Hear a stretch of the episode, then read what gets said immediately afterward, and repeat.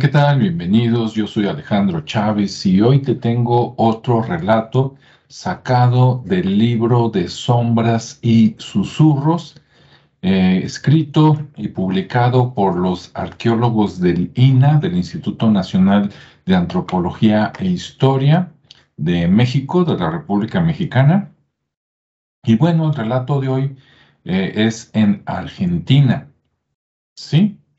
Déjame mostrarte dónde para después contarte el relato. Voy a compartir pantalla para que veas por acá en Google Earth el área donde se desarrolla la historia.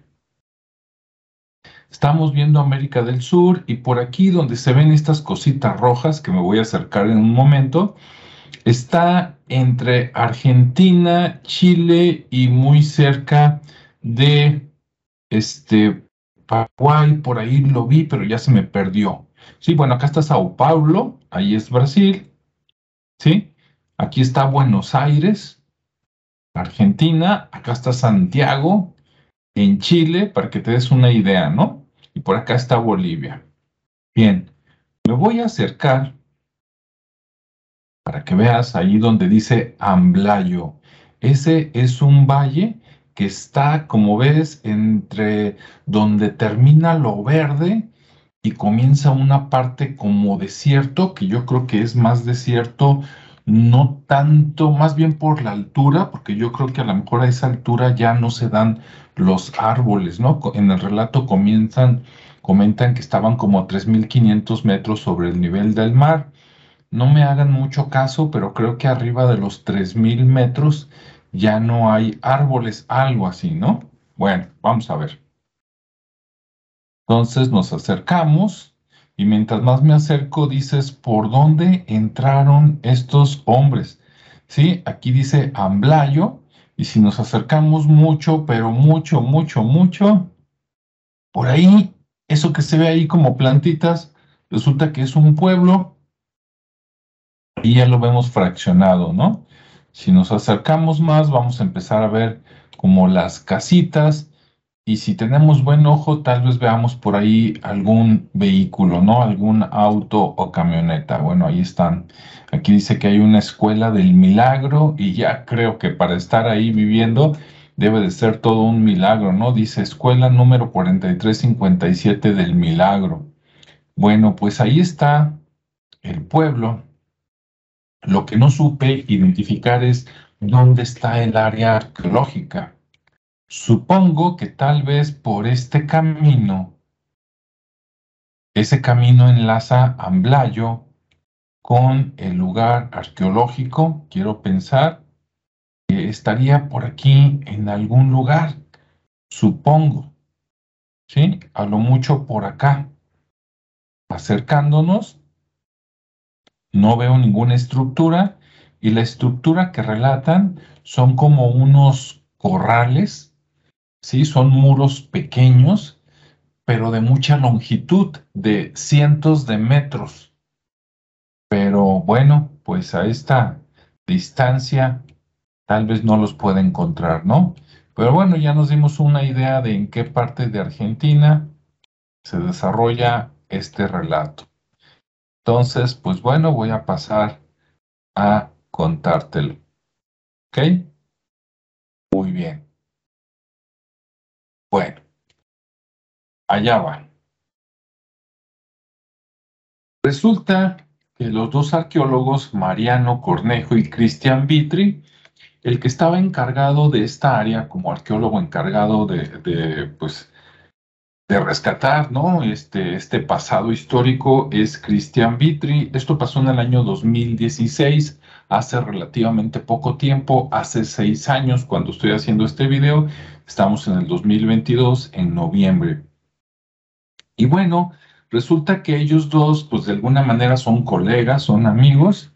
Y entonces Cristian tenía una camioneta e invitó a Mariano y Mariano vino, pero se vino se vino, este, no solo, se vino con la familia, ¿no? Parece ser que se vino su esposa, un hijo, y tal vez otra persona. Digamos que era un grupo de cuatro o cinco personas en la camioneta de Christian Vitri. Entonces agarran la camioneta y comentan que después de dos horas llegan al lugar, al sitio arqueológico, para que vean esas estructuras a las que llaman estructuras ortogonales.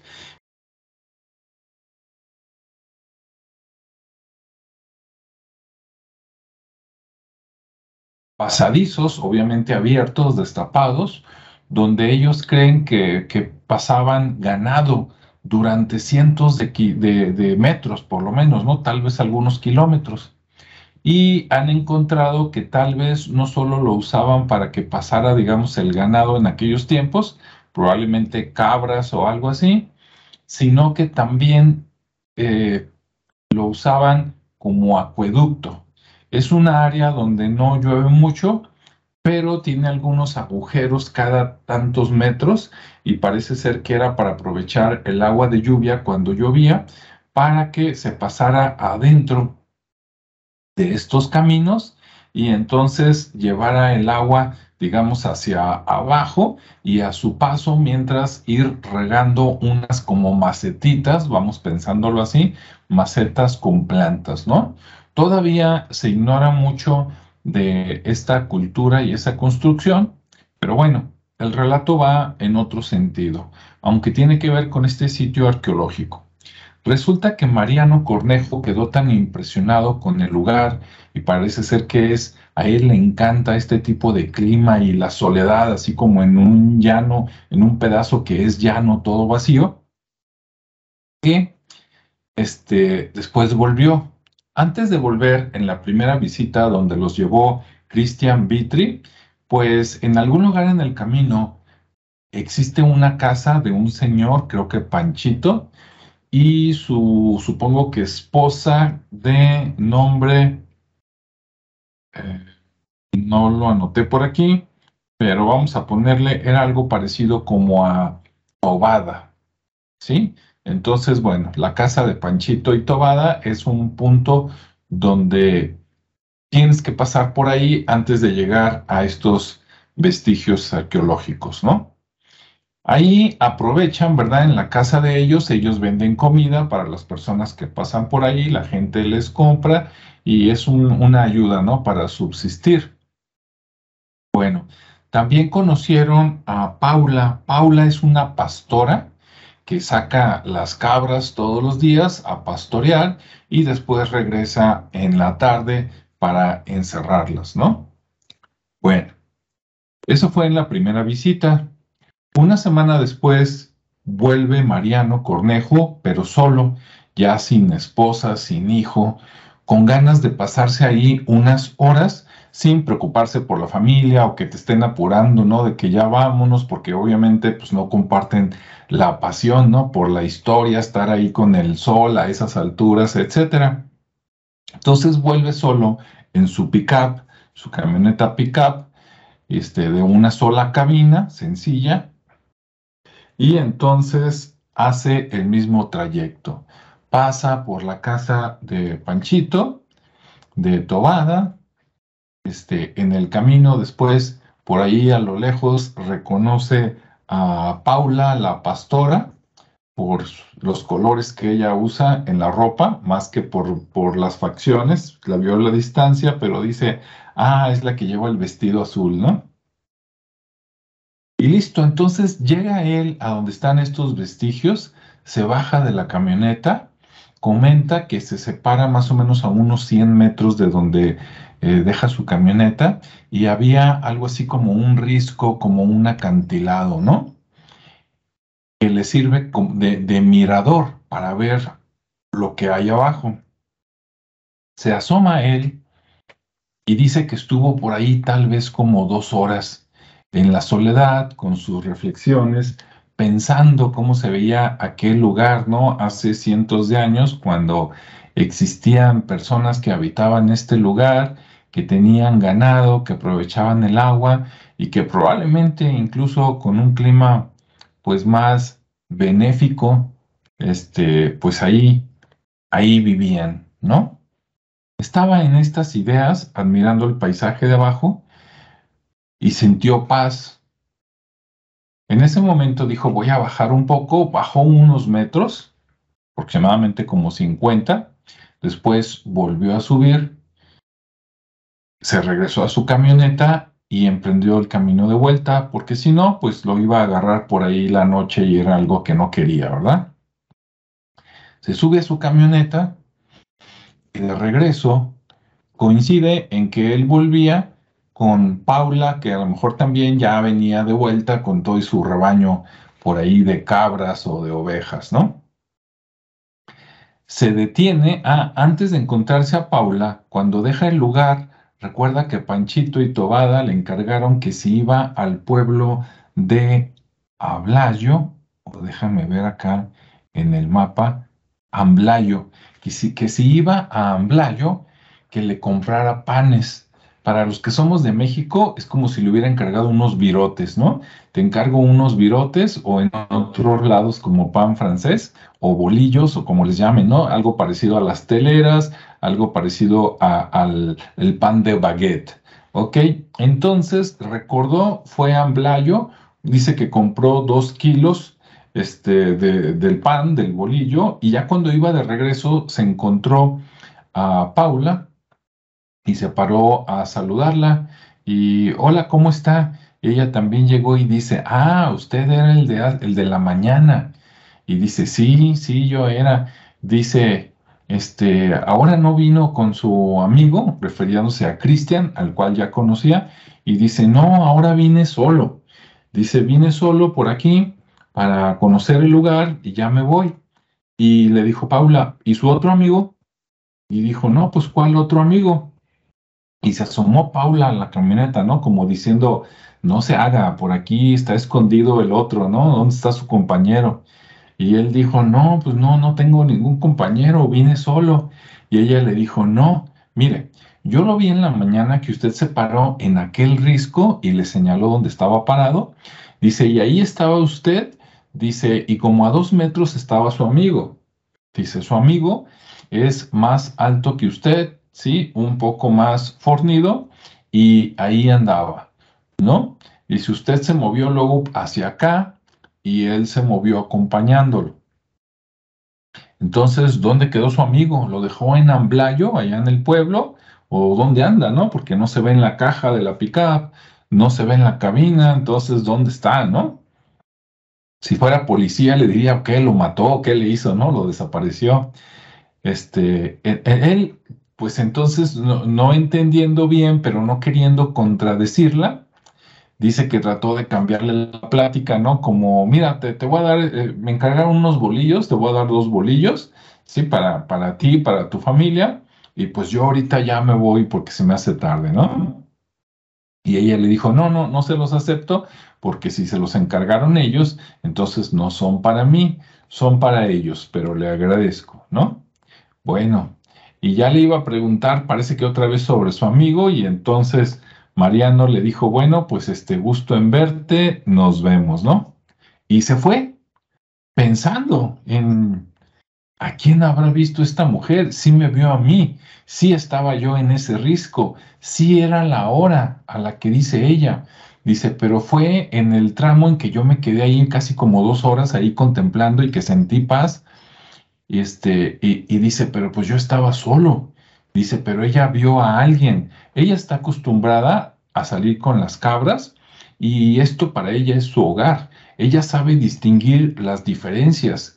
Ella puede distinguir a la distancia un animal, digamos una liebre, no sé, una serpiente, un pájaro, porque está acostumbrada aquí.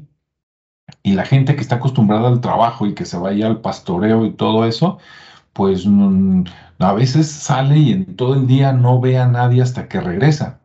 No es una persona que digamos que le guste bromear, ¿no? No es gente que le guste bromear o algo así, es gente eh, buena, pero gente seria, digamos. Entonces él se quedó pensando a quién vería ella y ya se puso por acá, ¿no? Mientras iba en su pickup, llegó, entregó el pan y después él se fue, eh, no, menciona a, qué pueblo estaba él hospedado, pero llega al pueblo y dice que no pudo dormir. O sea, de alguna manera se quedó pensando o se sugestionó y dice, bueno, pero pues ¿a quién vio, no? Dice, alguien. ¿Quién? ¿Qué hacía ahí? Y era, digamos, una persona eh, inmaterial, por decirlo así, un fantasma, si quieres llamarlo así. Dice, pero era bueno o era malo, ¿no? Y ya se puso ahí como, imagínate si hubiera sido malo y yo me hubiera quedado más tiempo por ahí, pues como que se le ponía chinita la piel, ¿no? Como decimos acá. Este, y total, que dice que dormía y despertaba, ¿no? Y casi, casi soñaba con esa escena donde él se veía desde afuera como si fuera el camarógrafo de una escena y se veía a él en el risco viendo por ahí y se imaginaba de veras el tener otra persona y en ese momento despertaba, ¿no? Asustado. Claro, no le pasó nada, no sintió nada, él no vio nada.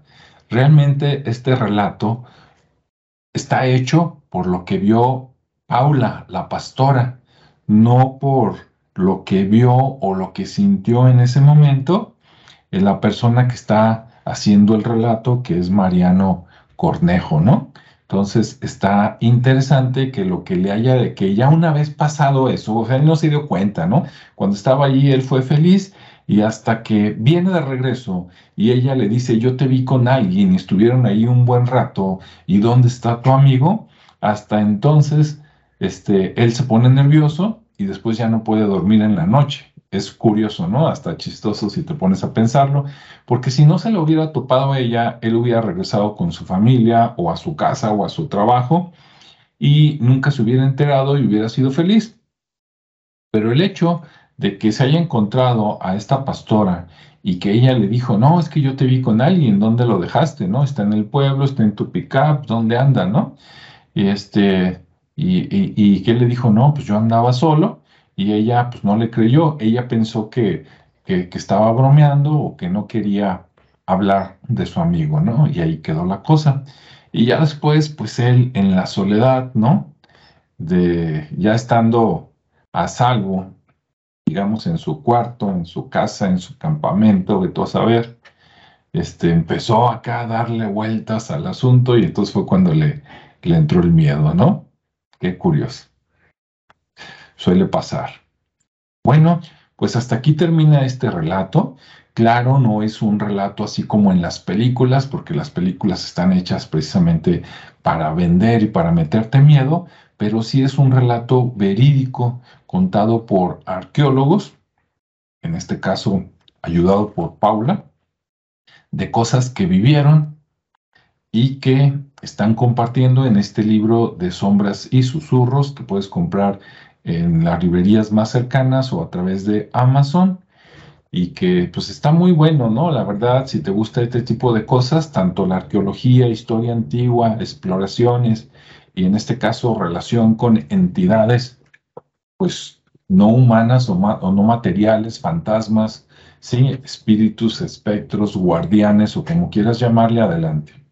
La conclusión de este relato hecha por, por Mariano es que dice, si algún día vuelvo por ahí, dice, voy a volver, dice, pero cuando vaya a ese lugar, dice, voy a hacer una ofrenda, no vaya a ser, ¿no? Ya hemos visto en otros videos que te he compartido por aquí que a veces cuando haces una pequeña ofrenda, un pocito por ahí, dejas algo de comida, dulces, agua, tabaco, qué sé yo, y pides permiso para estar en el lugar, a veces te ahorras sustos este, y situaciones desagradables. Caso contrario, cuando no lo haces, a veces les ha ido muy mal. Bueno, pues hasta aquí dejamos el relato, espero que te haya gustado. Si te gustó, déjame tus comentarios. Si has escuchado algo parecido, este, pues me encantaría que lo compartieras. Y bueno, pues nos vemos y escuchamos en el siguiente espacio. Hasta luego.